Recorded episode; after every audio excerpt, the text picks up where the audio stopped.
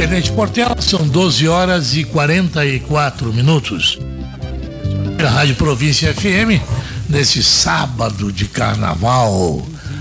Inicia mais um programa Tribuna Popular. Ficamos dois anos sem carnaval e nem nos apercebemos que estamos em pleno sábado de carnaval.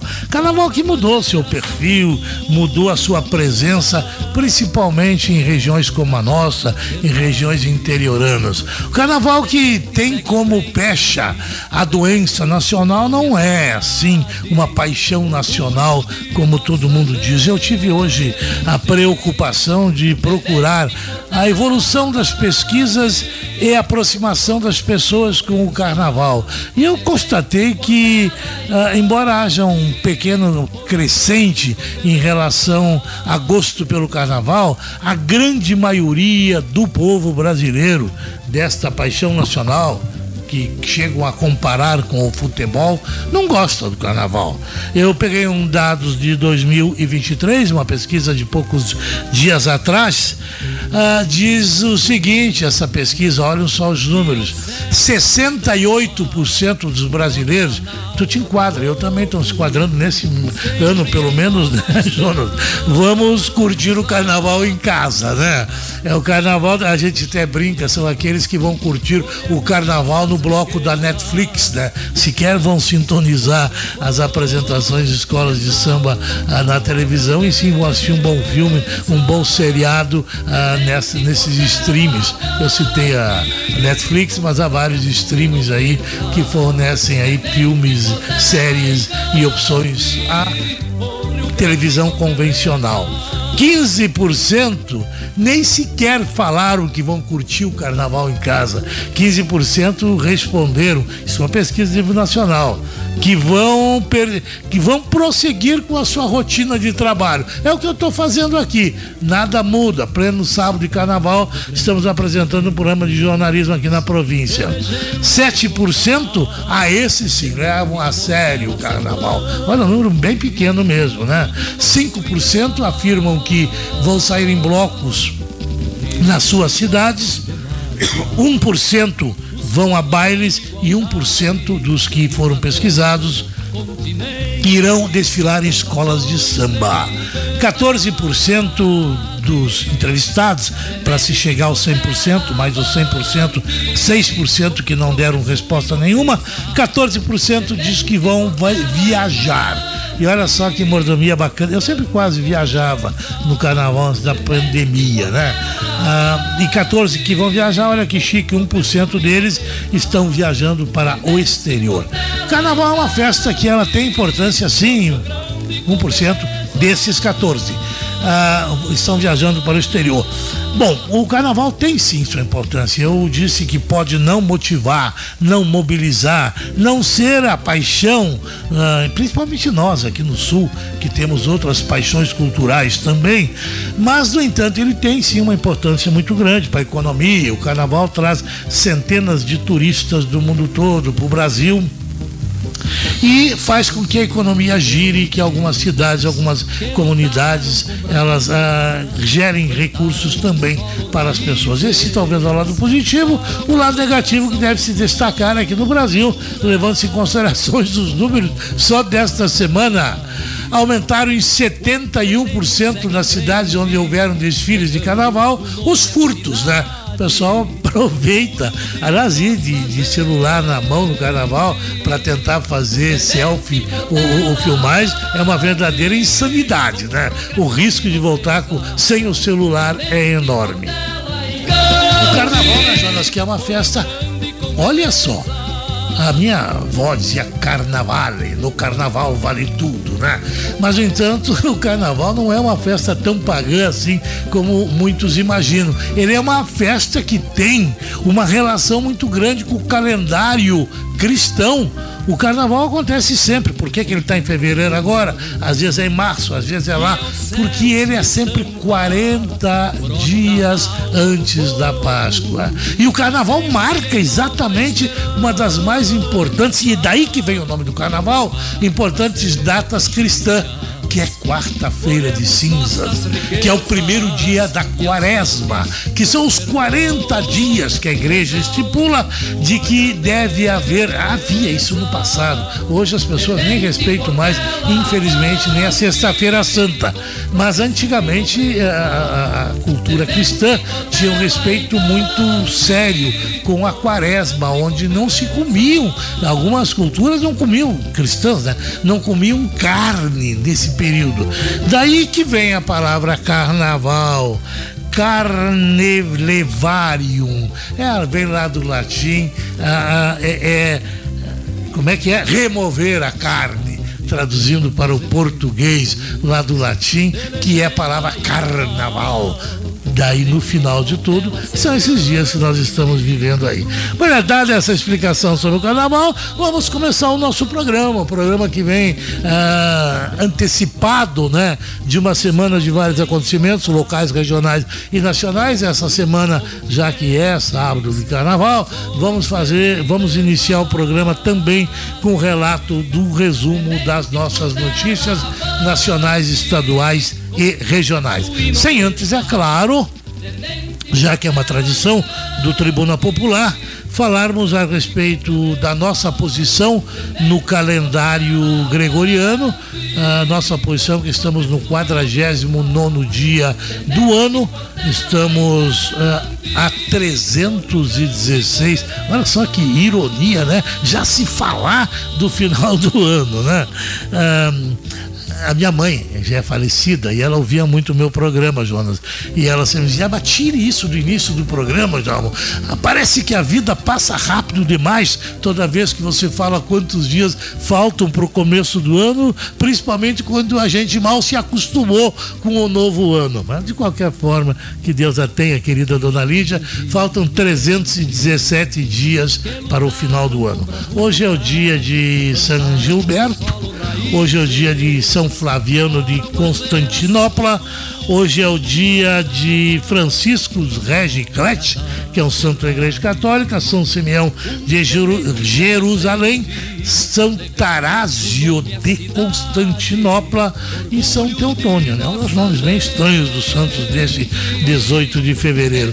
Hoje é o Dia Nacional do Combate de uma das grandes epidemias da humanidade, que é o alcoolismo o consumo uh, regular uh, e controlado do álcool é um costume social que acompanha a humanidade, imagino eu, desde Noé, desde o episódio bíblico onde o Noé acabou inventando o vinho, deixou as uvas maceradas fermentarem e depois ah, bebeu o suco da, fermentado daquelas uvas e diz a lenda, ou diz a história, ou diz a Bíblia, criou o vinho. E a partir dessa criação, inclusive, criou a primeira briga familiar, porque ele bebeu tanto, gostou tanto daquele vinho, Noé, que um dos filhos ah, acabou zombando dele porque ele bêbado, embriagado, caiu, fez besteiras, enfim, uh, e, e, o filho acabou provocando uma cisão com o pai, sendo afastado da família de Noé. Lá no início. E hoje é o dia do combate ao alcoolismo, que é o alcoolismo.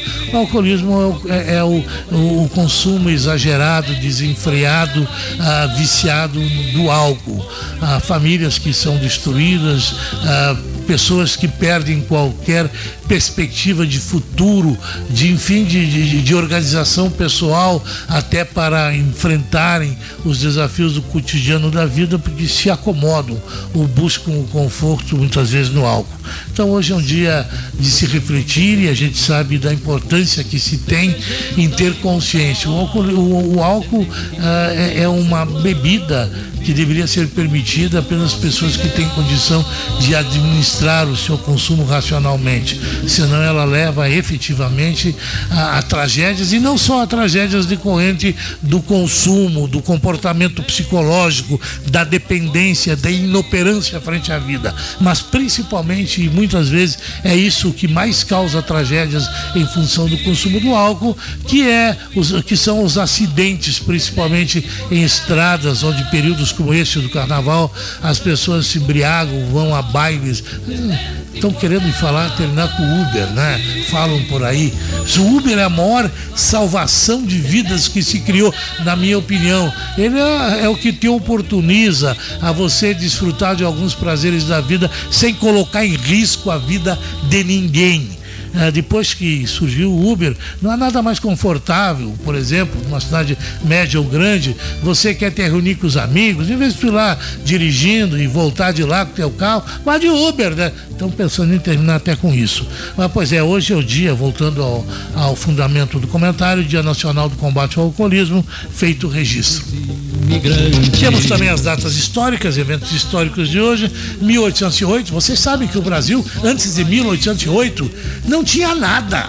Aliás, a coisa mais importante, isso na minha avaliação, lendo livros de história, e eu gosto muito, que aconteceu na história do Brasil, foi provocado por Napoleão Bonaparte. Se o Napoleão não ameaçasse a, a, a invadir Portugal, sabe lá que por que Paraguai seríamos hoje no planeta, né? Ah, o, o, a invasão, a ameaça à invasão fez com que a família real, eh, cheia de medos, ela enchesse os navios de livros, de nobres, enfim, viesse toda ela aqui, atravessasse o Atlântico e viesse refugiar no Brasil. E a partir de então as coisas aconteceram. 1808 foi criado o Banco do Brasil, foi criada a Biblioteca Nacional. Antes não era proibido ter biblioteca, porque era um bando de degradados, de colonos, de exploradores de capitanias, mas a vinda dos nobres trouxe a cultura, os livros, até hoje é a Biblioteca Nacional. Se criou a primeira faculdade de medicina, Aliás, a primeira foi a Faculdade de Direito, com a vinda da família real. Se criou a primeira escola médica do Brasil, lá em Salvador, aonde desceram os, a família real. Isso que é interessante. Tem um livro, o Jonas, sempre esqueço o nome dele, o 1808, do, do Laurentino Gomes. Eu recomendo a, a todo mundo ler esse livro. Aliás, o, todos. Como? Aí, a breve história do Brasil, Eduardo Bueno, essa eu estou lendo. É fantástica, né? Uma breve história do Brasil. Mas o Laurentino Gomes conta a história das, das nobres. É, aliás, esse quadro aqui é bacana mesmo, olha só. As baianas usam até hoje aqueles, aqueles turbantes na cabeça. E o Laurentino Gomes, ele diz que as baianas usam turbantes porque as as rainhas, princesas e nobres da corte portuguesa, ao chegarem no Brasil em 1808, elas pegaram uma peste de piolho nos navios. Então elas se infestaram de piolhos, aquelas mulheres, e elas para se protegerem, botavam, sei lá o que, remédio, o que para e botavam turbantes na cabeça. E as baianinhas que viram as ricaças e chique chegando lá da corte com todos aqueles turbantes, começaram a copiá-las, né? É o que o Laurentino diz. E esse seria a origem do turbante naquela região do país, né? Não sei se é verdade ou não, mas está lá no livro do Laurentino Laurentino Gomes. em 2003, as datas ainda, 200 pessoas morreram no incêndio do metrô lá na, na da Coreia do Sul, 2006. Hum, ah, é uma apresentação fantástica, né? Em Porto Alegre nós temos, quem temos agora? Temos um grande conjunto de rock dos anos 80 também se apresentando em Porto Alegre. E aqui registra que em 2006 os Rolling Stones se apresentaram em Copacabana por um milhão e meio de pessoas. 2014, uh, 76 pessoas morreram uh, em confrontos com policiais lá na Ucrânia, em Kiev, que hoje vive a guerra. E nascimentos nós tivemos em mil. Que lutaram com bravura. No dia 19 de fevereiro, o nascimento de um cara que revolucionou, marcou e vai ser sempre um registro na história do automóvel. Talvez até mais importante que o Henry Ford, porque ele se dedicou a, a automóveis de luxo. Eu falo do comandador Enzo Ferrari, que aliás fiquei sabendo que além de um grande engenheiro, uh, engenheiro prático, que construiu automóveis, fanático por corridas, que criou a, a mais icônica marca de automóvel que nós temos no planeta, que sem dúvida é a Ferrari, né? E ele ele, inclusive foi jornalista. Ele criou um dos jornais, que aliás ainda hoje é considerado os maiores jornais de esporte, com 26 anos, né? Ele, ele criou um, um ele fundou um, um, jornal chamado Corriere dello Esporte, que ainda hoje é um dos jornais mais importantes do esporte do mundo, né? E foi fundado também pelo Enzo Ferrari, que nasceu em 1898. Uma história que me chama a atenção do Enzo Ferrari, que ele tinha um cliente da Ferrari lá nos anos 60, que o nome do cara chamava Ferruccio Lamborghini. E esse Ferruccio Lamborghini, ele fabricava trator, Jonas. E ele andava de Ferrari, o cara tinha um poder. E um belo dia ele foi lá pro Enzo Ferrari e disse o seguinte, cara, essa tua Ferrari aí é muito boa, mas tem os problemas de direção, tem que ser consertado. E o Enzo Ferrari era arrogante, ele chega e diz assim pro, pro Ferruccio Lamborghini, olha cara, se tu não gosta das minhas Ferrari, fabrique os teus próprios carros. E o Lamborghini era dono de uma fábrica de trator, ficou brabo e fabricou e inventou um carro que hoje é assombro a concorrência da Ferrari, que é Lamborghini, né? Veja como são as coisas na história. Em 54 nasceu John Travolta, John Travolta que está indo para 70 anos já, né? 69 anos. Ele Todos nós conhecemos dezenas de obras cinematográficas, mas uma só ah, resume e, e pontua ah, o trabalho e o destaque do John Travolta no cinema, que é, sem dúvida alguma, um filme de 1977 chamado Embalos de Sábado à Noite. Ele mudou completamente o comportamento de uma geração, de uma geração que, em parte, eu fiz parte. Hoje nasceu, uh, hoje é aniversário da Cristiane Torlone, Hoje também é aniversário de Priscila Fantin. Em 94 nasceu a Tati Ezaki. Eu não sabia quem é que era, pedi para Kelly e essa é do teu tempo, é do meu tempo. É uma cantora brasileira. Tu conhece, né, Jonathan? Possível que não, né? E em 1940, 1546 morreu o teólogo Martim Lutero, né? Que foi o pai da forma, a cisma da religião católica, ele contestava alguns valores que eram apregoados, como a, as indulgências, etc, etc, e criou a separação da igreja luterana, criada por uh, Lamartine Lutero. E também, num dia como hoje, morreu o sambista Nelson Cavaquinho. Pois é, como eu estou falando hoje, resumo sábado de carnaval, né? Resumo da semana. No Brasil, Lula confirma aquilo que havia prometido em parte, né? na, na, na sua campanha é, metade que havia. Não, primeiro o aumento real do salário, a bem da verdade, deve-se dizer que talvez é o primeiro aumento dos últimos eh, meia dúzia de anos aí eh, de aumento real. O que é aumento real? É a correção da inflação mais um bônus por cima. É pouco? É, 18 real. O salário irá, que é de 1.312, ele irá em 1 de maio para 1.320. Não dá não dá mesmo 250 gramas de picanha. Mas, de fato, todo mundo vai poder ao menos comprar um bife de picanha aí, com o aumento do salário mínimo, que vai de 1.312 para 1.320. E a isenção do imposto de renda, que foi uma promessa de campanha, todos nós ouvimos, dita a bom som e viva voz, que iria para. Uh, iria isentar do IR, que é um absurdo o que se paga, é um absurdo a pessoa ganhar R$ 2.600 e ter que estar descontando imposto de renda num país como esse.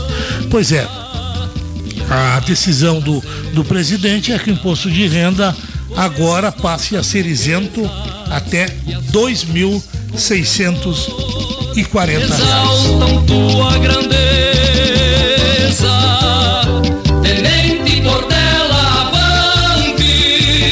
atenção também nas notícias da semana que o presidente Lula diz que está caçando a, com lupa todos os bolsonaristas que porventura ainda exerçam cargo no seu governo, né? Mas em contrapartida, algumas informações que chegam contradiz essa caça exagerada. O governo colocou em cargos do, da Fundação Nacional de Desenvolvimento e Educação, do FNDE, FNDE colocou dois ex-bolsonaristas, né? Um muito ligado ao Ventralb, Ventralb que não é mais bolsonarista, ele está no meio do caminho, acabou se chocando com Bolsonaro e hoje é um direitista ah, sem identificação com lideranças. Né? O, o assessor do ex-ministro Ventralb, eh, eh, na gestão Milton Ribeiro, tá, onde é que está aqui? Ah, o Karine da Silva de Santos, que é assessora, ela ficou no cargo de coordenadora geral de desenvolvimento e melhorias na área da educação. E o outro, também bolsonarista, Esteban Perpétuo Martins, continuou aí, foi nomeado essa semana coordenador geral de infraestrutura educacional de diretoria e gestão. Pois é, político, aliás, me desculpe, não vai nem uma crítica ao Lula nem ao Bolsonaro, os dois mentem. Essa semana é, incrível, todos eles mentem. Essa semana a CGU, acho que foi, ela revelou ontem que o Bolsonaro mentiu a questão da vacina.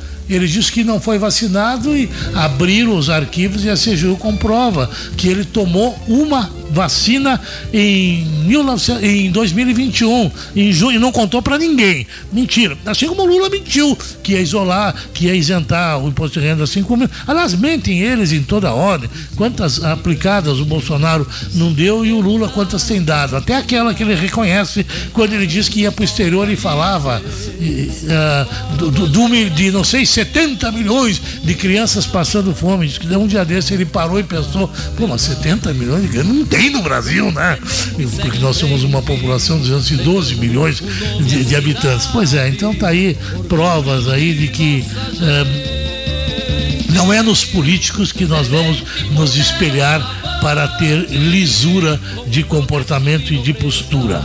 A economia, notícia da semana, reforma tributária, isso vai dar pano para manga. Esse assunto está em pauta há muitos anos. Eu ouvi ontem uma entrevista muito longa com o ex-governador Germano Rigoto. Ele foi um dos políticos brasileiros que mais se dedicou ao estudo da reforma tributária e nós estamos uh, marchando para uma reforma e todos queremos uma reforma tributária, só o que, que venha sendo acenado pelo ministro da Economia, eu acho acho que não vai colar, porque vai precisar um número muito grande de deputados e senadores. E eles falam em 25% de imposto sobre o consumo.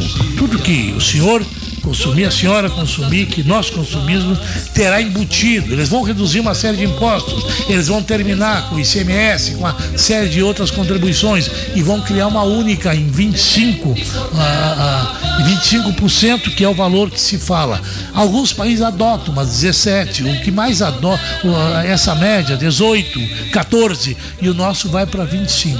Vai ter uma reação muito grande, porque, na verdade, quem mais paga e quem mais ah, menos chance tem de se esquivar de impostos é o pobre, por incrível que pareça. Se tiver agregado esse imposto, o pobre não tem, ele vai lá, consome e ele vai pagar sempre. Já o rico tem fórmulas, tem maneiras, tem é, jeitos, tem transferências que acabam o isentando muitas vezes da, da, do peso da carga tributária.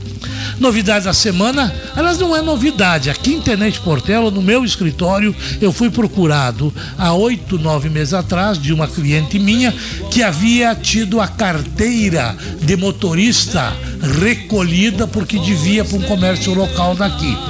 Foi a atitude que o juiz daqui tomou em relação à dívida a desta pessoa.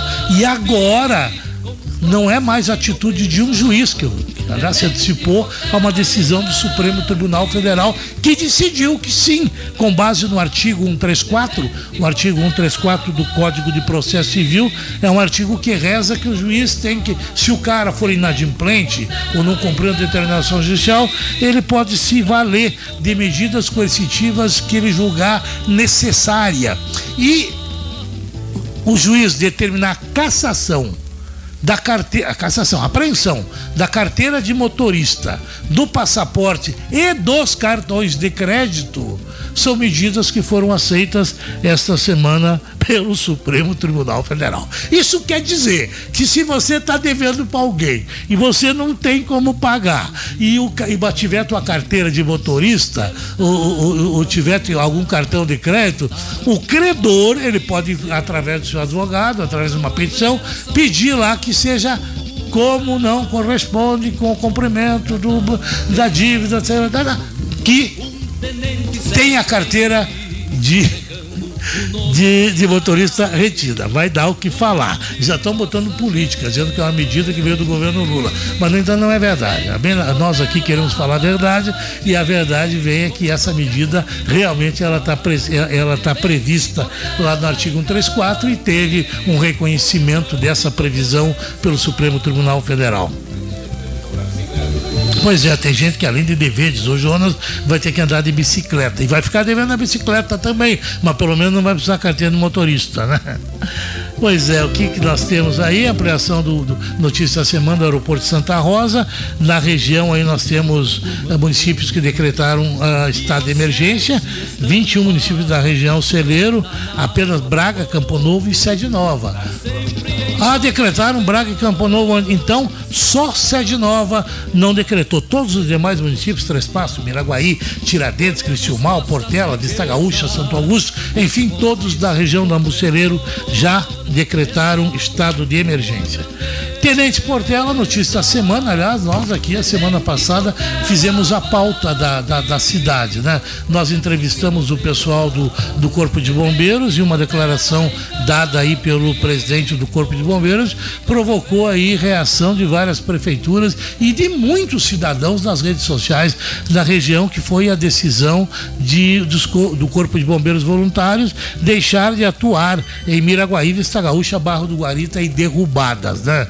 A informação confirmada pelo Cássio aqui no programa provocou uma reação e hoje pela pela manhã nós tentamos ouvir um dos prefeitos da região e o cara se mostrou realmente muito irritado disse que os municípios vão se reunir para falar sobre essa questão, que essa conversa aí não é bem assim, que eles não estão inoperantes, que o Estado também tem que entrar junto. E a semana que vem nós vamos trazer aqui no programa, por não ser um dia de carnaval, um debate mais amplo sobre essa questão, porque eu particularmente acho de uma importância substancial, cabal. Conversei com o, o, o, algum, alguns colaboradores do Corpo de Bombeiros e a comunidade, que é uma solução para isso. Não quer apenas a protelação do discurso político. Com progresso e nobreza, tenente Portela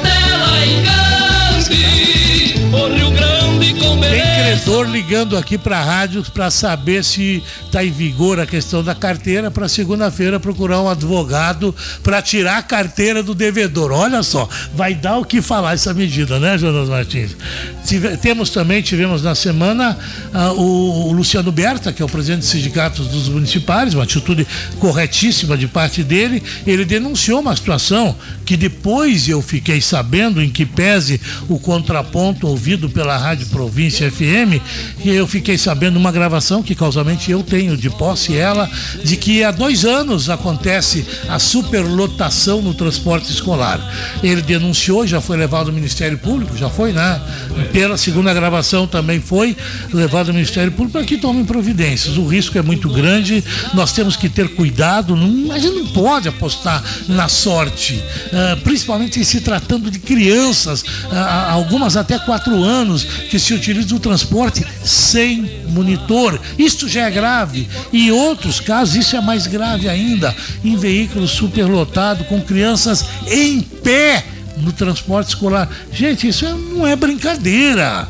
Se, se vier acontecer um acidente, a responsabilização, e eu costumo dizer o seguinte: ah, vai ser da prefeitura, necas de pitibiribas, vai acabar o, o, o, o contribuinte que paga imposto, tendo dinheiro que vai para o poder público, indo lá para indenizar pessoas amanhã depois. Claro que a responsabilidade administrativa essa irá ocorrer, mas se acontecer pecuniária, quem paga é o cidadão que paga imposto. É muito sério isso. Então a gente vai dar também amplitude a este assunto. Também nessa semana, eu vou encerrar, já estou me alongando, uh, uma matéria muito bacana aí feita pelo João Martins, que conta a história aí do nosso glorioso Miraguai, contando as suas vitórias, os acontecimentos, que o Miraguai que vive um momento de ápice importantíssimo na sua história, ele está os veteranos do Miraguai vão, vão jogar a semifinal. Fala vocês, Jonas, fala um pouco desta matéria e um pouco desta trajetória do Miraguai e desse bom momento que o clube vive, inclusive passando à frente de dezenas de clubes no estado do Rio Grande do Sul com o seu desempenho futebolístico. Eram 72 equipes, boa tarde, já 72 equipes do estádio. O Miraguai chegou com a categoria livre entre os oito e com a categoria veterana entre os quatro. Vai disputar agora a semifinal da Copa RS, que é uma competição que reúne o estado inteiro. O curioso disso tudo Sim. é o fato de que a mesma geração que joga agora como veteranos é aquela geração que foi campeã é lá em 2001. Foi, é isso que você né? dá o enfoque na tua matéria. Isso, foi né? campeão Aqueles... sub-21 lá em 2001. Sub-21. E agora. Dá os nomes aí pra nós. É, agora são veteranos. O, o Zaca, o, Alex, o Sim. né, o Yeneraski. É, que são daquela Aqueles geração lá que anterior. foram né? o, o, destaque o, e, e, botaram o Miraguai lá em cima em 2005, né? Em 2002. entre 1999 é, e 2005, mas 2019, em 2001 eles foram campeão estadual, né? É, 2001 Na categoria sub-21, né? Hoje estão na semifinal. Veteranos, veteranos estão aí com. Pô, cara, quem sabe, sabe, né? quem não Esse perde, é o exemplo, né? né? É, a idade é, passa, mas uh, não perder a técnica. É. Mas a matéria é legal, tá no nosso site também. Que bacana. Olha, tá no site da Rádio Província a matéria, quem quiser ler, até reproduzir. Isso é o registro aí do bom trabalho que faz o pessoal aí que se dedica ao esporte e à internet Portela. Pauta, recém agora, né? Mas vamos tentar fazer uma pauta rápida. Hoje nós temos aí eh, quatro assuntos interessantíssimos. Ah, nós teremos aí a presença daqui, ah, já está nos estúdios, né? ah, Juscelane Pereira Dias, coordenadora pedagógica da Escola CREA Sarete do Alberto. Ela vai estar aqui ah, conversando conosco e comunicando à comunidade aí das novidades aí na Escola CREA, a oferta de cursos técnicos, que cursos estão à disposição aí na, na Escola CREA. Isso é muito bacana porque isso oportuniza que as pessoas buscam uma qualificação. Muitas vezes as pessoas sequer têm o conhecimento das oportunidades que estão próximas delas, como é o caso aqui da nossa escola Cleia Salete. Vou estar falando com a professora Rúbia, hoje é só professora quase, né? A professora Rúbia Tessaro, que é psicoterapeuta com duas graduações, é uma estudiosa, ela é especializada e tem mestrado em filosofia. Ela vai falar sobre um assunto que eu comentei essa semana: o assustador e assombroso número de suicídios na cidade de Três Passos. É um dos números mais mais eh, elevados do Rio Grande do Sul e nós vamos conversar rapidamente com a professora. As entrevistas todas serão rápidas em função de sermos o sábado de carnaval, mas vamos dar uma amplitude maior no jornal. Nós até estamos atrás dessa pauta porque vimos na co-irmã, né, ah, lá de Três Passos e achamos que o assunto merece um enfoque maior. Vou estar conversando também com a professora, secretária municipal de turismo e derrubadas, Angelita Bom, que vai nos falar. Ela está na estrada, mas ela vai falar comigo por telefone telefone daqui a pouco, aonde estiver, num dos lugares do Rio Grande do Sul, sobre os horários, como está o nosso Parque do Icumã. Afinal, hoje começa o carnaval e essa, esse é um período que muita gente ah, elenca, né? Uma visita ao Icumã. Então vamos saber os horários, enfim, como é que o parque está preparado para receber os turistas. E terei uma entrevista no final a gente acresceu outras no programa porque a gente havia convidado os dois candidatos a prefeito da cidade de Miraguaí. Nós a, havíamos feito o convite através da nossa produção, infelizmente não tivemos a felicidade de, de, de confirmação dos dois apenas de um dos candidatos, que é o Ricardo Fink, ele estará nos dando uma entrevista aqui na, na, na, no programa Tribuna Popular. Ele é candidato a prefeito, todos sabem que Miraguaí está tendo uma eleição suplementar. Este é o termo que se usa para suplementar duas vagas de prefeito e vice, que por decisão judicial irrevogável, porque senão não haveria necessidade de eleição, se, se deixaria o presidente da Câmara e se faria a posteriori uma uma, uma enfim, um, julgamento do caso, então irrevogável, ah, que deverá assumir o cargo de 5 de março, que é a eleição, até o final do mandato. Primeiro de abril a posse, está me corrigindo o Jonas. Claro, depois tem todas as contestações, aquele processo todo que se faz até a diplomação e primeiro de abril é, é, é, a posse. Apenas o Ricardo, infelizmente, vai falar conosco. Gostaríamos muito de falar com os dois, que é a oportunidade que o eleitor tem para conhecer o candidato. Mesmo que nós somos uma rádio de Portela, nós sabemos do potencial e da audiência que a gente tem em Miraguaí e principalmente em relação à comunidade eh, indígena que vota lá em Miraguaí, embora não seja em Miraguaí Miraguaí e da comunidade em geral de Miraguaí, que nos dá o prestígio, prestígio da audiência, assim como as emissoras de lá também têm a sua audiência aqui Internet Portela. E infelizmente é apenas o Ricardo vai falar conosco. O objetivo, é claro, é fazer com que o candidato Uh, que a pessoa que escolha o candidato conheça o candidato, saiba um pouco mais dele, de seus projetos, das suas propostas, enfim, quem ele é. Tem uma fake news, aliás, isso eu fazer questão de falar porque está uh, correndo lá em Miraguaí uma fake news que não tem. Aliás, em outras cidades também uh, essa fake news está correndo, que tem outros locais que estão sendo realizadas eleições também no Rio Grande do Sul, de que o candidato pode ser eleito e o outro pode voltar. Não existe isso. A eleição é definitiva. O que for eleito agora ele vai começar o mandato primeiro de abril, embora data bem sugestiva, né? Primeiro de abril e irá até o último dia do ano de do ano que vem, né? Que é o final do mandato e depois assume o que for eleito em 3 de outubro do ano de, mil, de 2024, né? Ele assume de 1 de janeiro de 2025. Então a eleição é para valer, um dos dois deverá ser eleito e deverá coordenar os destinos da nossa querida e valorosa Miraguaí. Lamento mesmo que vamos ter apenas um dos candidatos aqui, gostaria imensamente os dois, não é debate, é uma entrevista, é uma explanação de ideias. Esse será o último assunto do programa.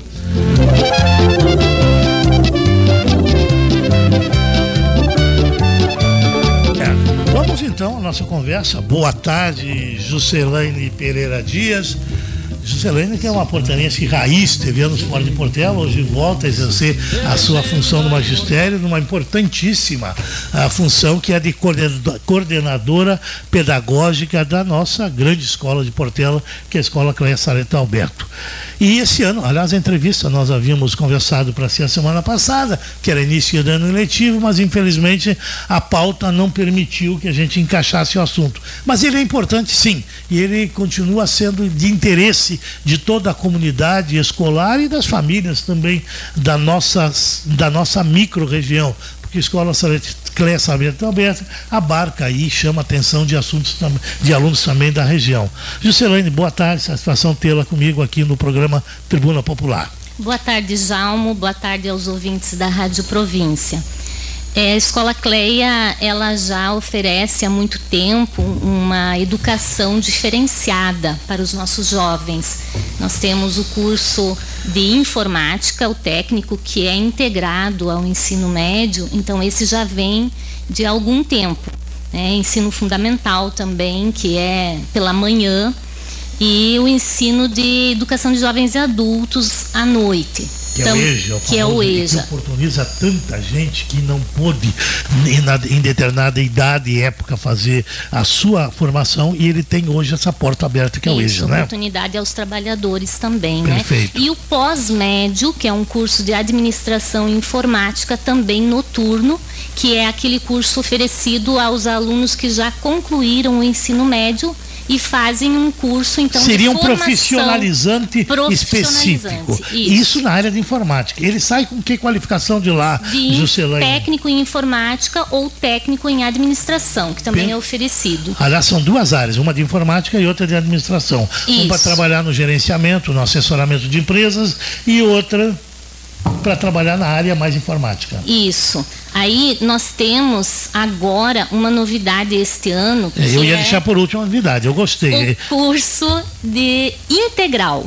É de ensino médio integral. O aluno fica o dia todo na escola. O dia todo na escola. Isso, tem lanche, tem almoço, só na sexta-feira à tarde ele tem a folga.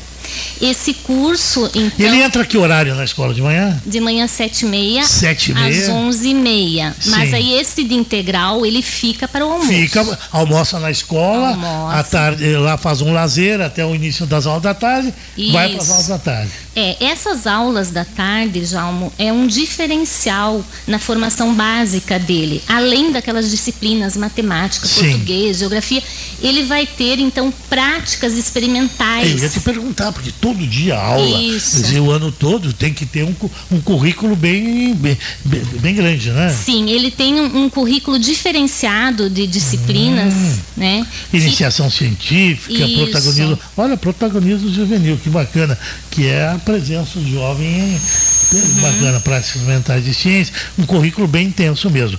E, e essas turmas já estão formadas, enfim, Sim. há oportunidade de Sim. quem, que este- quem de repente esteja nos ouvindo e, e se sinta atraído por alguma coisa que, você, que vocês ofereçam lá e, e participar ainda? Pode matricular-se ainda. Então, é uma novidade que vem é, oferecer um diferencial a este jovem, porque nós sabemos que os jovens de 15, 16 anos, eles não estão preparados para o mercado de trabalho. Né? Muitos querem trabalhar já, mas sem nenhuma experiência, sem nenhum conhecimento. Perfeito. Nós empresários muitas vezes nos Isso. deparamos com isso. Ah, chegam pessoas que muitas vezes podem até ter aparentemente um potencial, mas no entanto não têm a mínima experiência. E cabe muitas vezes à empresa, e ela perde com isso muito tempo, dando a, a não ser quando se faz convênios, eu já fiz alguns convênios com algumas escolas, mas o, ele sem experiência profissional é difícil, né? É difícil. Então ali ele vai ter uma visão geral de empreendedorismo, de finanças, é, entender um pouquinho sobre carteira de trabalho, porque depois ele vai ingressar no trabalho e também formação geral que se ele quiser seguir fazer uma universidade, também ele vai ter maior base, né? Como a Claro. iniciação científica, a pesquisa, a tecnologia, Isso no teu aluno de tempo integral, né? tempo integral, é.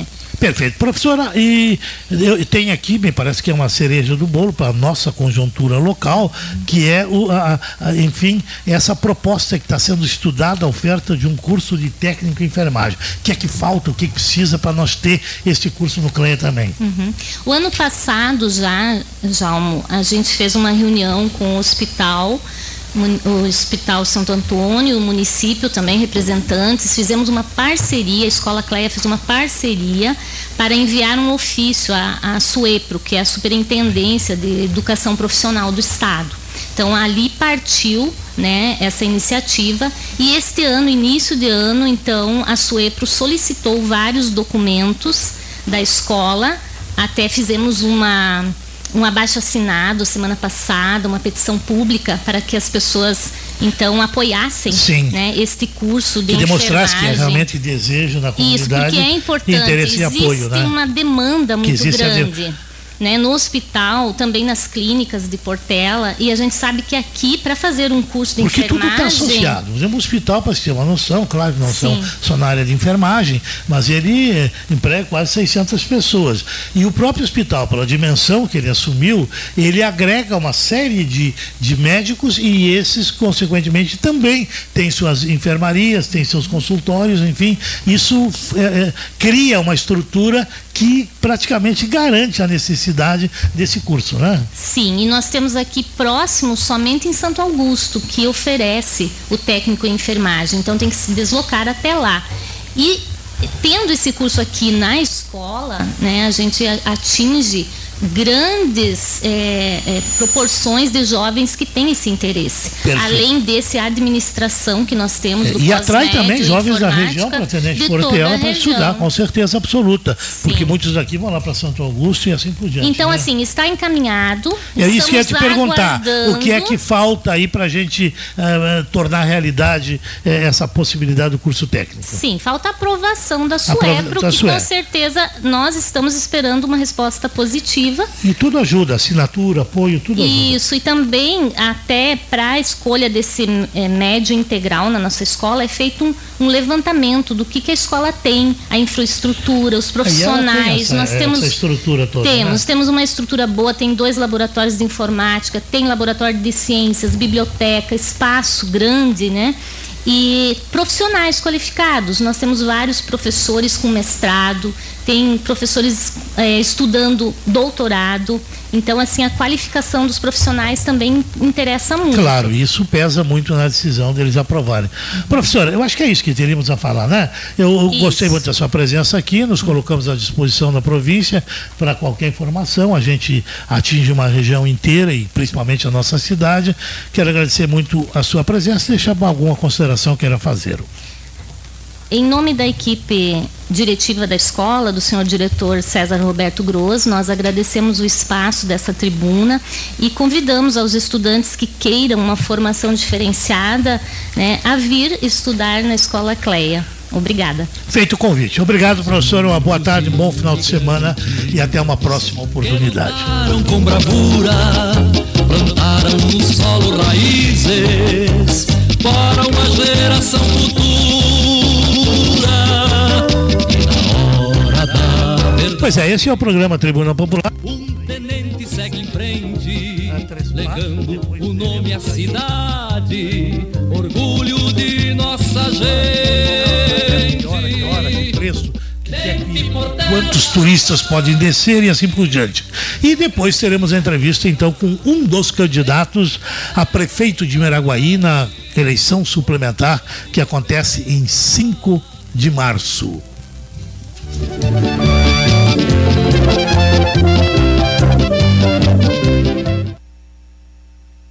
Braux, confiança e segurança desde 1948. Compra de cereais e venda de insumos agrícolas. Uma empresa comprometida com a rentabilidade de quem trabalha na agricultura. Venha até a empresa Braux e conheça a linha de sementes defensivos, nutrição foliar e bioativadores para melhorar o potencial produtivo da sua lavoura. Assistência técnica especializada com agrônomos e técnicos para que o agricultor tenha um melhor resultado na utilização dos insumos agrícolas. Vá até a empresa ou solicite uma visita da equipe técnica. Braux, do plantio à colheita, oferecendo as melhores soluções ao agricultor. Matriz Tenente Portela, filiais em Derrubadas, Vista Gaúcha, Redentora e Braga. Braux, telefone 3551 1262.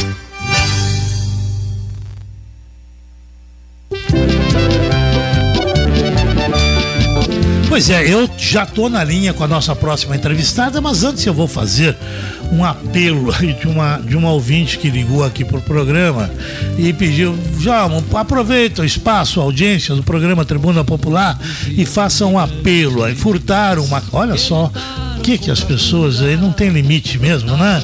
Furtaram uma casinha de cachorro, a Pata, só explicando, é uma associação de proteção de animais aqui de Tenente Portela. Ela faz um trabalho muito consequente, muito bonito, muito admirado pela comunidade. E a Pata, ela distribuiu em vários pontos da cidade, há um tempo atrás, casinhas de cachorro feitas com material, enfim,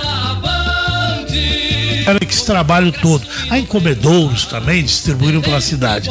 E muitos moradores, como é o caso da dona Alaides, receberam casinhas próximas da casa e fazem questão de cuidar que ela se mantenha lá.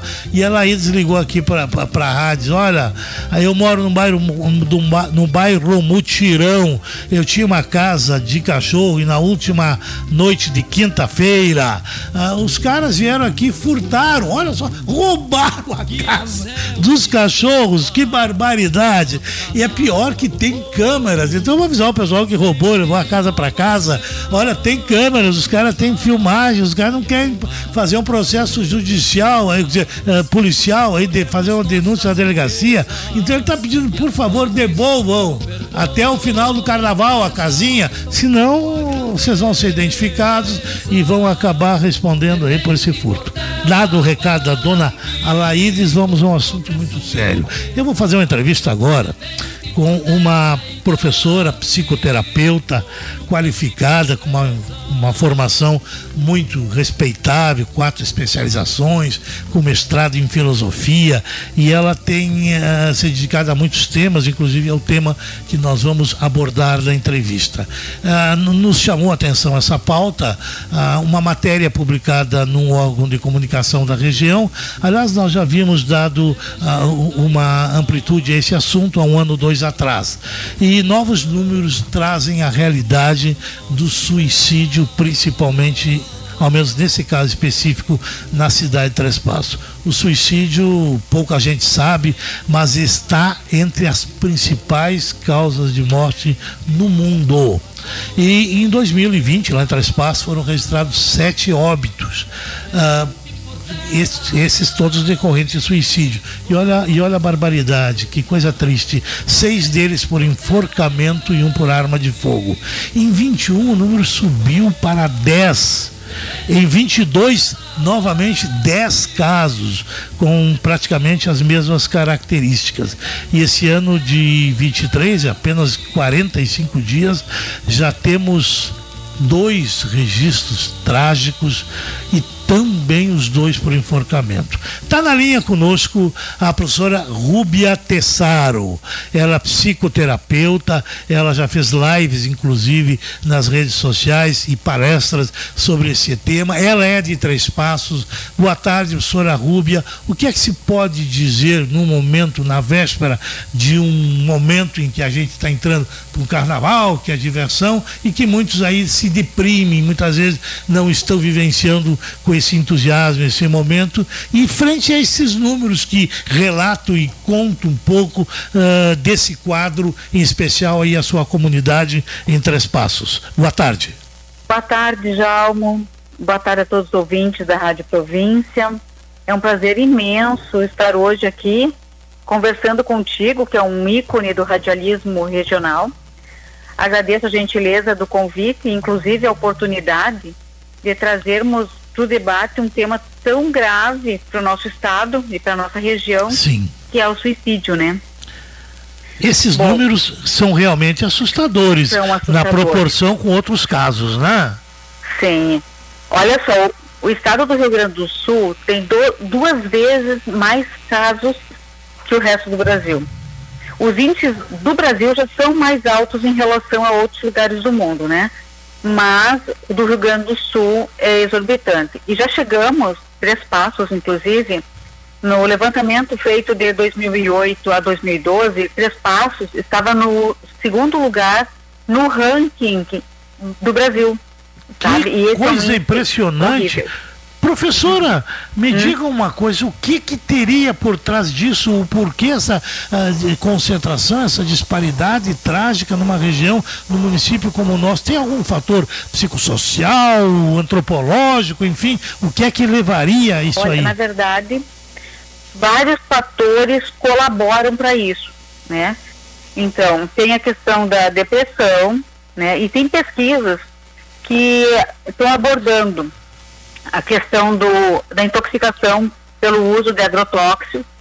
Até o doutor Fábio tem uma pesquisa bastante interessante sobre os agrotóxicos que vêm de contrabando da Argentina, hum. que são proibidos aqui no Brasil, mas que são amplamente comercializados na nossa região. Está tocando num ponto nevrálgico importantíssimo da, na, na, na, região, porque todo mundo sabe desta existência e que consequência, qual é a relação que teria esse agrotóxico com a, ele, ele criaria estados depressivos, e sim, o que que seria? Sim, ele altera o contato com isso, cria uma intoxicação. Então, a gente tem uma química no cérebro que é afetada por isso. Então, a gente começa a desenvolver transtornos neurológicos, né?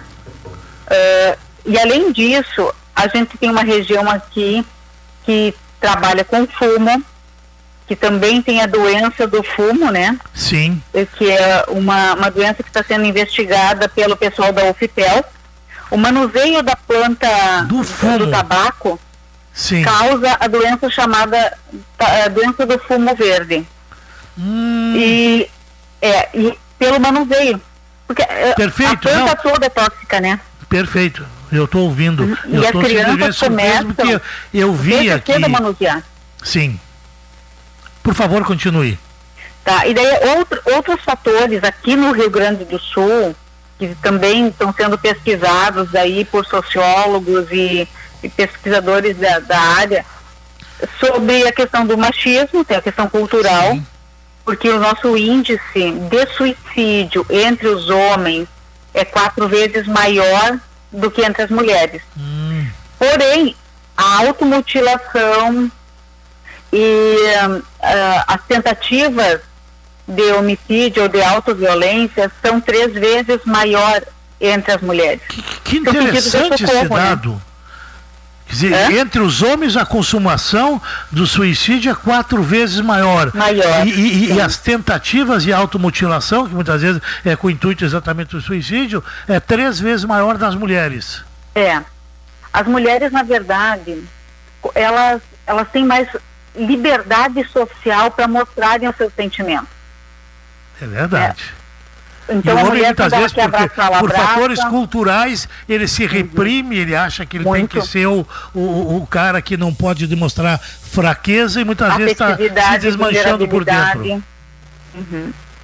Então, nós temos isso muito forte aqui no Rio Grande do Sul. Né? O homem tem que ser macho.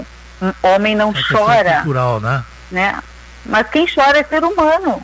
Qualquer é verdade, ser humano professora. pode chorar. E para os homens, mais ou menos dois sentimentos são permitidos. É a raiva e a alegria. Frustração vira raiva, tristeza vira raiva. É, ele não tem outras formas de deixar isso transbordar. Né? Se sentir triste faz parte. Mas como você vai dizer isso para uma pessoa, né, sendo um homem? E ele não vai procurar ajuda. É, é isso, ele tem que primeiro enfrentar os próprios preconceitos para conseguir dizer sim, eu não estou bem, eu preciso de ajuda, né? Outra barreira que ele vai enfrentar é dizer isso para a família. Dizer família, eu não estou bem.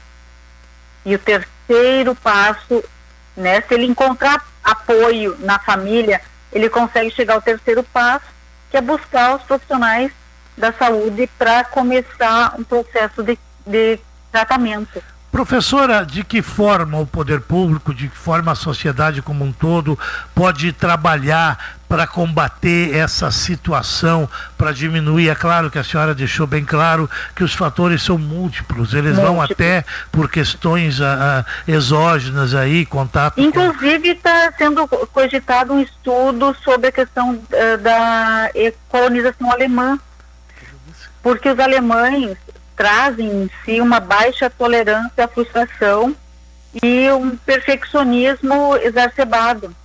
Então, quando alguma coisa não dá certo, eles se frustram. A formação, a, a, a origem sociocultural, uhum. a origem antropológica, porque os nórdicos seriam Sim. mais resistentes mais, e os latinos um pouco mais flexíveis, no caso dos italianos.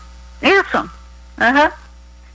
E, e isso está sendo pesquisado ainda. De tudo que eu falei aqui, que são possíveis causas, não tem nada comprovado, são só claro. estudos. São estudos, né, professora? São Tanto estudos. é que quando é. a senhora falou do fumo, eu me veio à memória que há um tempo atrás eu li uma matéria aonde os dois municípios com maior índices de, de suicídios eh, era exatamente Santa Cruz do Sul e Três Passos. Ambos uhum. têm duas coisas em comum, essa questão do fumo e a questão também de uma cultura alemã, né?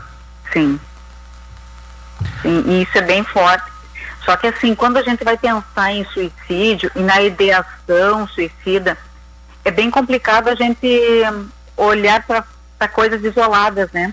Sim. Porque às vezes as pessoas têm vivências semelhantes e a interpretação que cada um faz daquilo é muito diferente.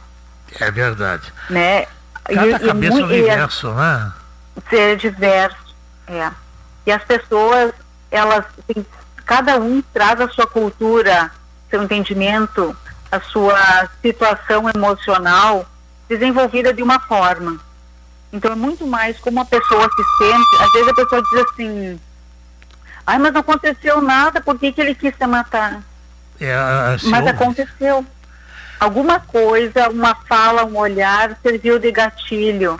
E não é a última gota que faz o, o copo transbordar, né? Perfeito. Professora, já que nós estamos conversando, o nosso espaço infelizmente não é tão longo como eu gostaria. Uhum. Eu gostaria que a senhora falasse agora a respeito uh, para o público geral, para a família, para as pessoas que convivem com pessoas que muitas vezes demonstram momentos de depressão e a pessoa muitas vezes julga que aquilo não é nada, é apenas uma tristeza. De que forma as pessoas podem também colaborar para tentar auxiliar pessoas a, a evitarem esse tipo de, de, de, de tragédia com a vida própria? Olha, uma, uma das coisas é manter um, um, diálogo e abrir em casa um espaço para um, um diálogo franco. sem julgamento, sem entrar no certo e no errado, aceitar aquilo que o outro traz, entende? Observar, olhar e, e deixar essa liberdade, esse espaço de segurança para que o outro possa contar com a gente, dizer sim, eu não estou bem, né? E, e tomar o encaminhamento junto com essa pessoa. A gente tem equipes multidisciplinares, eu não trabalho no CRAS, mas eu conheço pessoas que trabalham, que desenvolvem uma, um trabalho de assistência e atendimento excelente. Cada município tem e podem buscar ali o apoio que precisam. Tem outro também, que é um canal de comunicação muito bom, que é o 188.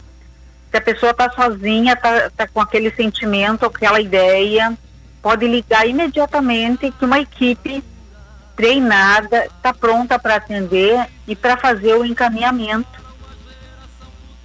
Perfeito. Né? Porque às vezes a família não percebe. Por exemplo, nos jovens é mais difícil, porque os jovens eles têm momentos de euforia. Então nós, a família, acha que está tudo bem.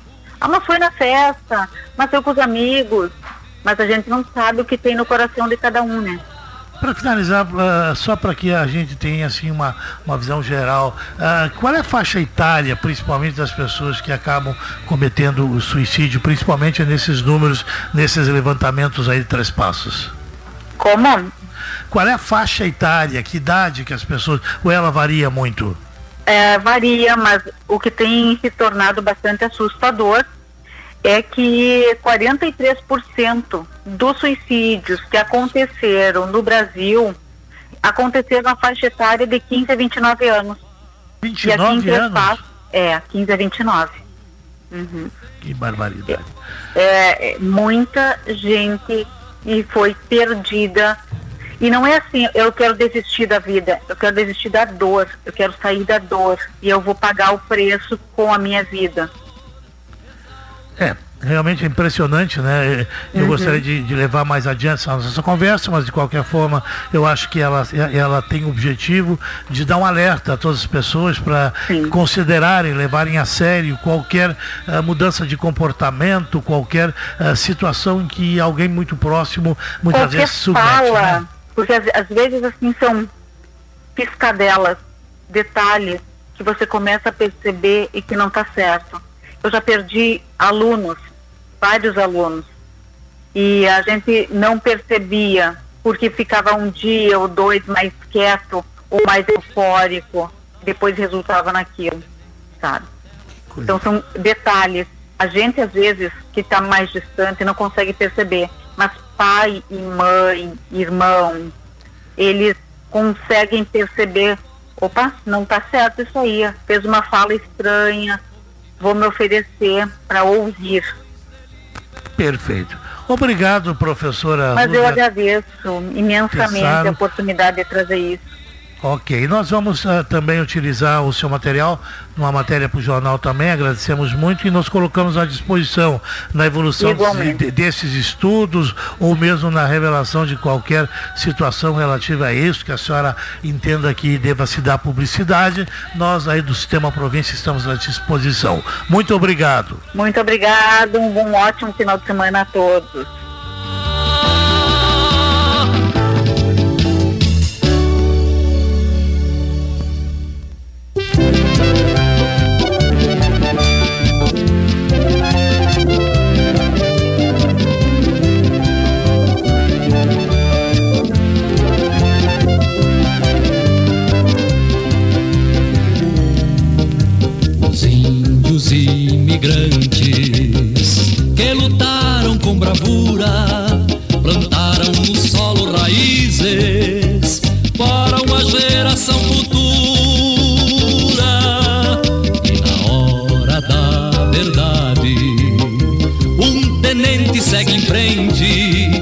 Legando o nome à cidade, orgulho de nossa gente.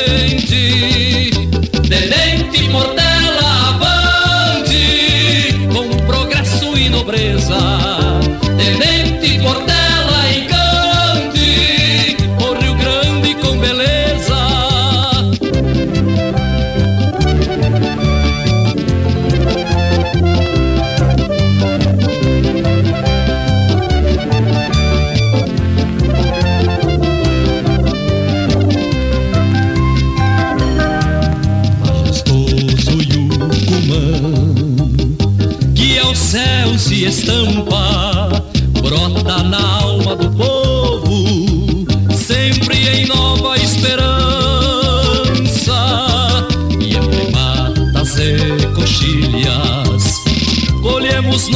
Riquezas e as vozes com fervor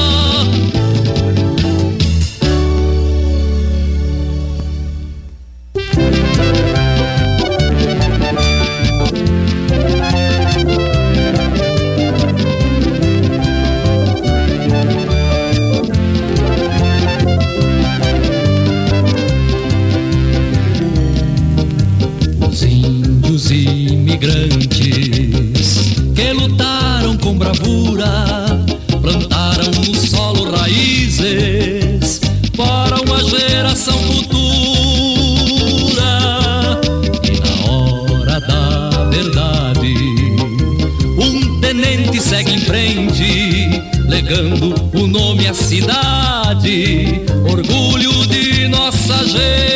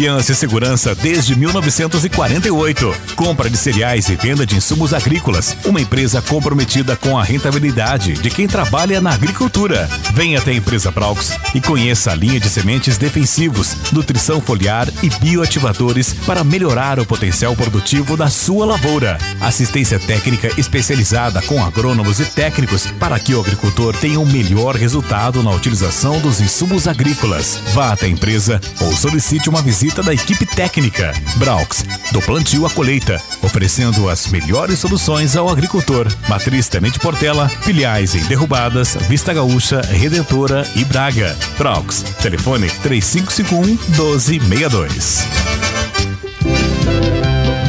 Em Internet Portela são 13 horas e 41 minutos. Bem, estamos num momento muito esperado do nosso programa, principalmente pela comunidade de Miraguaí. Muitas manifestações foram feitas amanhã de hoje com a produção do programa, ah, sabendo como seria transmitida, claro, pelo rádio, pelo YouTube, pelo Facebook e ainda, e ainda ah, o material que nós estamos apresentando, ele fica registrado como podcast no setor de podcasts da Rádio Província FM. E no Spotify, inclusive, você pode acessar e encontrar lá esse material. Bom, a gente havia convidado os dois candidatos eh, que disputarão uma eleição em 5 de março no município de Miraguaí. Teremos em dois municípios da região eleições, em Redentora, aonde haverá apenas a eleição com uma chapa em Miraguaí, onde nós temos uma disputa eleitoral. Convidamos os dois candidatos para que se fizessem presentes, uh, estipulamos um espaço de 10 minutos, o que dava um perfil de 20 minutos do programa destinado ao público de Miraguaí para conhecer os seus uh, candidatos. Não recebemos resposta após muitas e muitas tentativas de toda forma, através de contatos com pessoas pessoas através de rede social, através inclusive do WhatsApp, marcando a presença do outro candidato no WhatsApp, entramos com diálogos que sequer eram respondidos. De imediato tivemos a, a confirmação e a resposta do candidato Ricardo Barbosa Fink, que é o candidato que disputa a eleição em Miraguaí também, pelo PTB tendo como vice o vereador Leandro Batista Haas o Moiso, que está conosco aqui nos estúdios. Ah, ele é o candidato a vice. E nós vamos fazer uma pequena sabatina, não necessariamente uma entrevista, para dar uma amplitude maior ao eleitor, o conhecimento, a forma de expressão, a maneira que pretende abordar alguns problemas administrativos de Miraguaí. Nós vamos computar a partir de agora 10 minutos de conversa, pois esse era o tempo estipulado que tínhamos, dando 10 para cada candidato. E por uma questão de justiça, mesmo o outro candidato não vindo, não é justo que se dê um espaço maior para o candidato que confirmou em função disso. Então vamos lá, vamos conversar. Primeiro, quero te agradecer a presença aqui, Mois de, de aqui, a Rádio Província FM. Eu, eu, o não, o, o, o Ricardo, o Moiso está com ele aqui, que é o vereador. Ricardo, o que é que motivou nessa eleição, depois de todo esse processo? Uh, dentro da justiça, que afastou a chapa uh, que administrava o município, uh, nesse meio de mandato, num mandato que começa agora em 1 de abril e vai até o final do ano que vem, o que motivou você a concorrer a essa eleição e disputar o Executivo de Miraguaí. Boa tarde. Então, boa tarde, Jalmo, boa tarde, Jonas, boa tarde a toda a comunidade aqui de Tenente Portela, de toda a nossa região, a amplitude da Rádio Província que a gente sabe que alcança vários municípios. E agradecer também a toda a nossa comunidade miraguaense, as pessoas lá da nossa querida Miraguaí, que nos acompanham e que nesse momento também agradecem né, a disponibilidade e o profissionalismo da Rádio Província para que a gente consiga através deste momento alcançar o maior número de pessoas, né? E falar dos projetos e do que a gente pensa aí para o crescimento e para o desenvolvimento da nossa cidade. O motivo fundamental de entrar nessa eleição?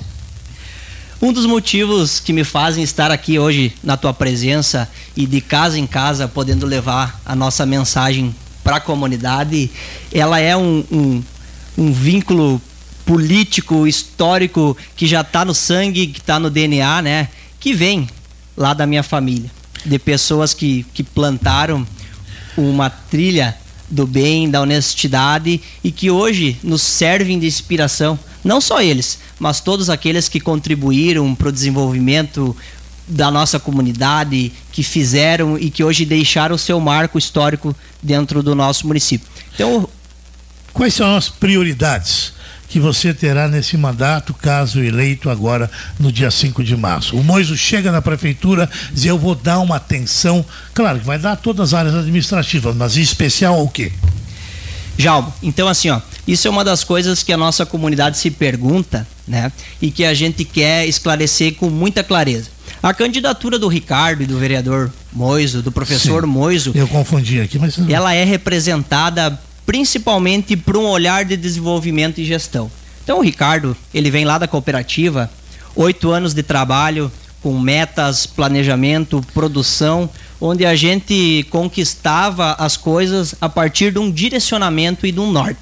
Então a gente traz muito presente hoje para o nosso município e a gente quer trabalhar isso em todas as secretarias, uma gestão de resultados, onde a gente possa cobrar das pessoas que vão estar à frente da gestão um resultado, né? E principalmente a valorização do ser humano. Uma coisa que hoje dentro da nossa comunidade ela está um pouco esquecida, né? Ela está milindrada. A gente sente e recebe no abraço de cada dia aquele desejo de libertação que a nossa população está enfrentando, principalmente de perseguições políticas e da velha politicagem que precisa terminar e que com a chegada do Ricardo do Moiso, a partir de março, vai levar uma nova cara para o nosso município. Quer dizer, você quer dar uma nova visão administrativa para o município de Miraguaí? A visão administrativa ela é pautada em princípios sólidos da gestão empresarial.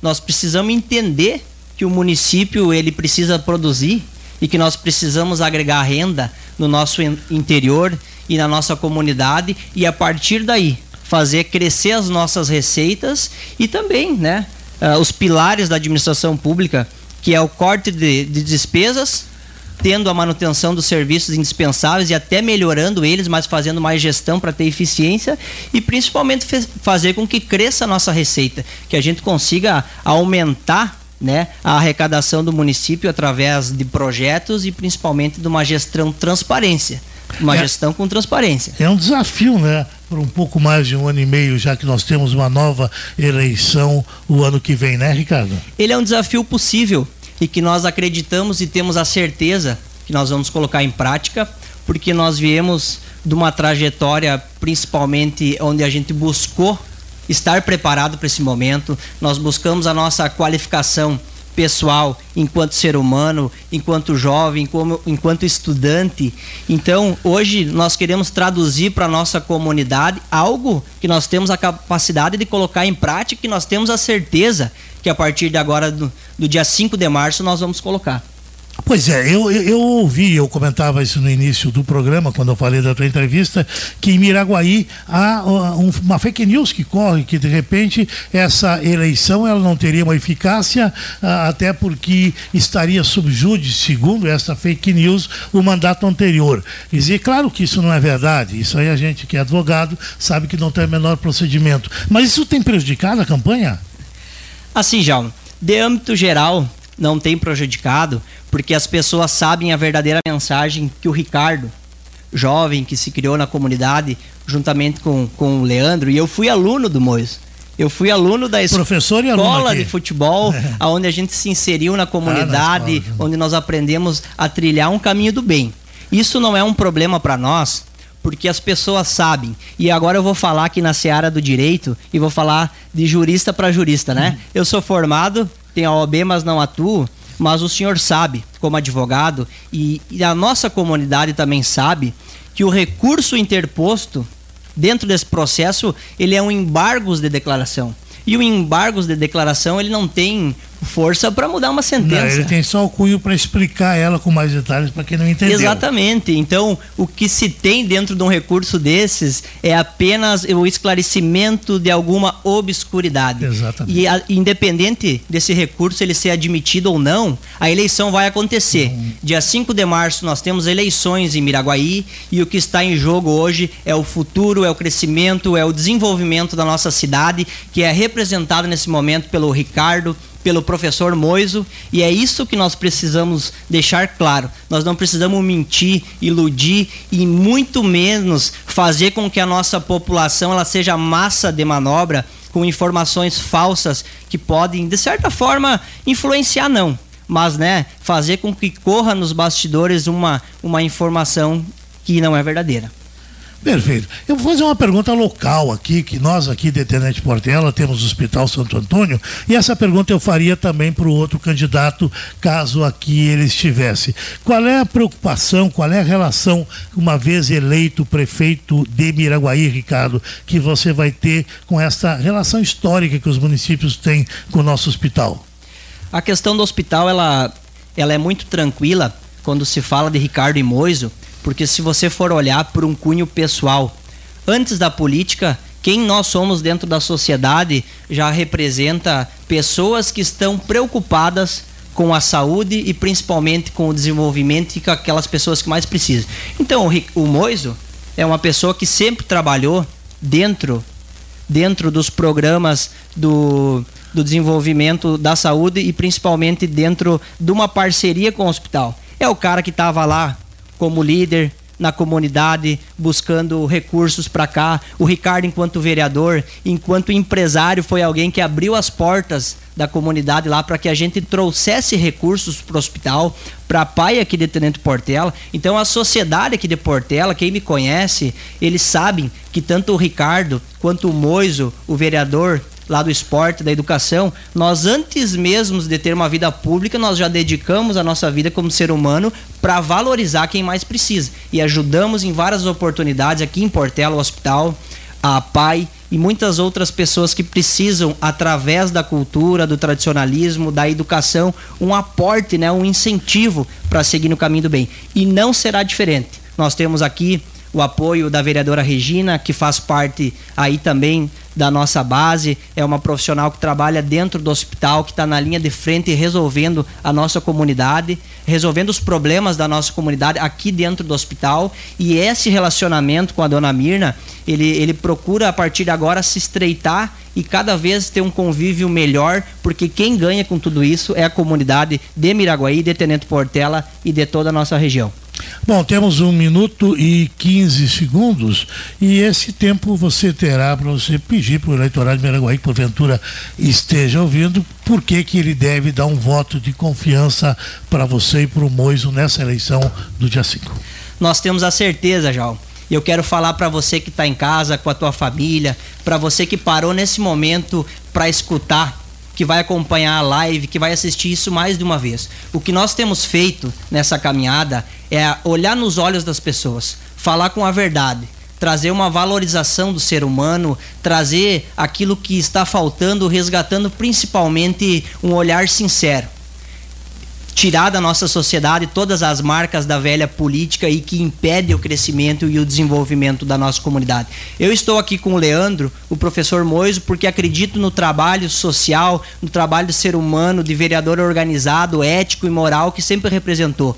E da mesma forma digo para vocês que ele está aqui comigo, porque juntos nós representamos um trabalho de desenvolvimento, um trabalho sério, comprometido, que vai fazer com que as pessoas em Miraguaí voltem a sorrir voltem a acreditar que a política ela precisa ser feita para servir as pessoas e não para se servir dela.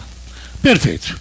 Esgotou-se o tempo, são 10 minutos, essa oportunidade que teve para falar com o seu eleitorado, com os munícipes de Miraguaí, o Ricardo Barbosa Fink, o Ricardo Fink, aliás, eu errei, porque o Moiso é tão conhecido na região que é o Moiso, ele está aqui na minha frente, chamei um, um, numa das oportunidades. Moiso está presente aqui também, essa dupla dinâmica, jovens, é, são uma das chapas que disputam a eleição no próximo dia 5 lá em Miraguaí. Obrigado pela presença de vocês e esperamos aí que vença o que o povo de Miraguaí escolher e que possamos assim ver o município continuar desenvolvendo e sendo essa presença importante aqui no noroeste do Rio Grande do Sul e na nossa região. Muito obrigado.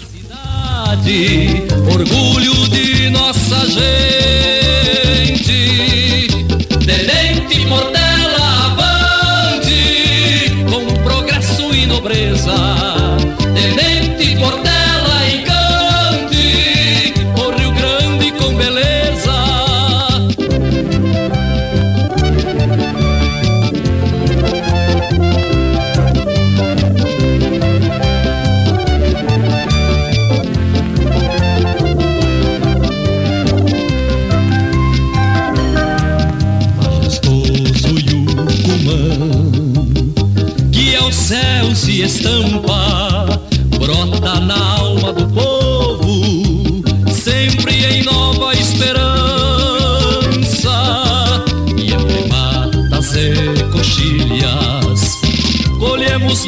Nossas riquezas e as vozes com fervor exaltam tua grandeza.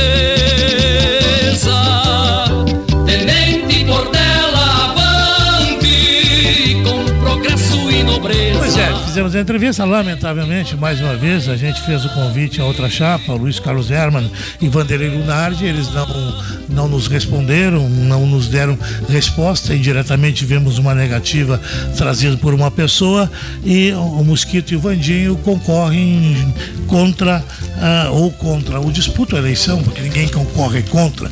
Eu imagino que as duas chapas concorrem a favor de Miraguaí. Disputa a eleição no próximo dia 5 com o Ricardo Fink e com o vereador Leandro Batista Haas, que esteve aqui, o, o Ricardo e o Moiso, conhecido o Leandro, como é conhecido, que estiveram aqui conversando conosco nesses 10 minutos. Feito essa entrevista e encerramos o programa, agradecemos a audiência de todos, a todos que nos deram o prestígio da atenção no Tribuna Popular. Convidamos, né, um sábado diferente, né, um sábado de carnaval, véspera de carnaval, convidamos todos para estarem conosco na próxima semana, numa edição normal do Tribuna Popular aqui na Rádio Província FM. E na próxima quarta-feira estaremos de volta com o nosso para começo de conversa. Até lá e um bom carnaval, um bom final de semana, um bom descanso para quem for descansar.